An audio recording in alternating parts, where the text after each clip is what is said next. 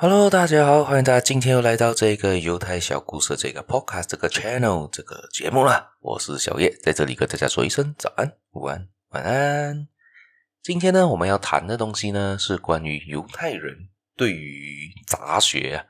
不知道大家听过“杂学”这个字吗？也就是复杂的“杂”，学士的“学”。他们甚至有一个外号叫做“杂学博士”。有些人给犹太人的这个外号，因为为什么呢？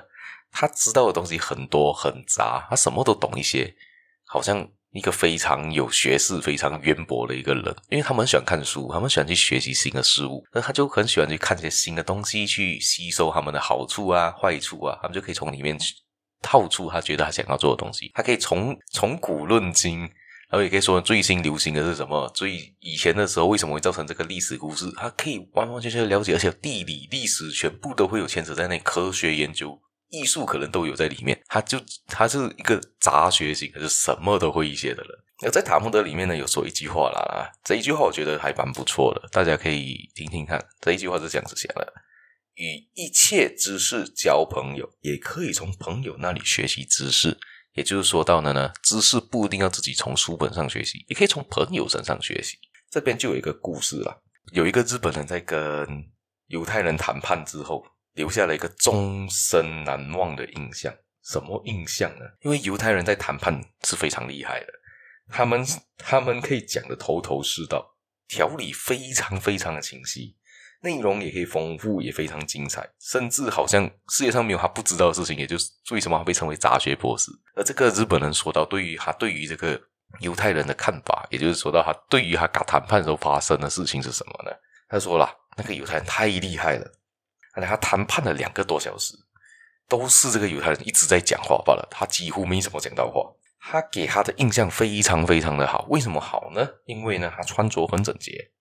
讲话很有道理，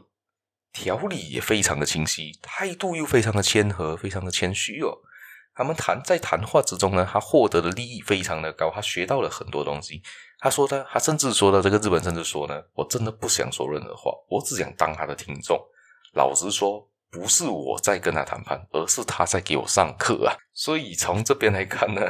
如果你有一个犹太人朋友，虽然我没有啦，我是从书上认识犹太人的，你和他交谈越多，你会越佩服他的学识渊博。他可以谈政治、论经济、说军事、讲历史，他可以滔滔不绝跟你聊体育、娱乐、军事、时事，甚至天文地理。无不涉猎，所以代表说是呢，犹太人很乐于去分享，也很乐于去学习新事物，他才会跟你分享这些东西嘛。所以我们可以向他学习一些，我们可以学的杂一些都没关系。可能我们专精的领域是一样，而我们在其他方面，我们可以稍微的涉猎吧。我们不需要非常的厉害，我们只要稍微涉猎皮毛，至少跟人家聊到的时候呢，我们都可以显示到你自己都多懂一些。而且这些学识，你不是说好像没用哦，这些东西都是牵牵相扣的。环环相扣的，每一样东西都有多多少少的一些些牵涉在内，所以可能政治经济是，我们都知道，政治跟经济时常是绑在一起的，军事也可以绑在一起，好像俄乌战争造成的，等于演演变成经济问题，演变成世界的问题，也可以是经济、人生、人民民不聊生啊，这些东西都牵扯在内的，所以你不会把一样东西看得太简单，所以你要把这些东西融合在里面之后呢，尤其当在跟人家谈判。或者是说到你在跟人家谈生意的时候，你可以把这东西搬出来的时候呢，你可以分析的头头是道，可以把你自己表现得非常的好，所以大家可以试试看这个方法哦，我觉得还蛮不错的，可以给我看一下新闻都很不错的。好，我们今天故事也就分享到这一边，大家别忘了继续的收听我的节目，继续的订阅，继续的分享出去给你的亲朋好友，还有别帮别忘了帮我点个赞哦，我们下一期节目再见了，拜拜。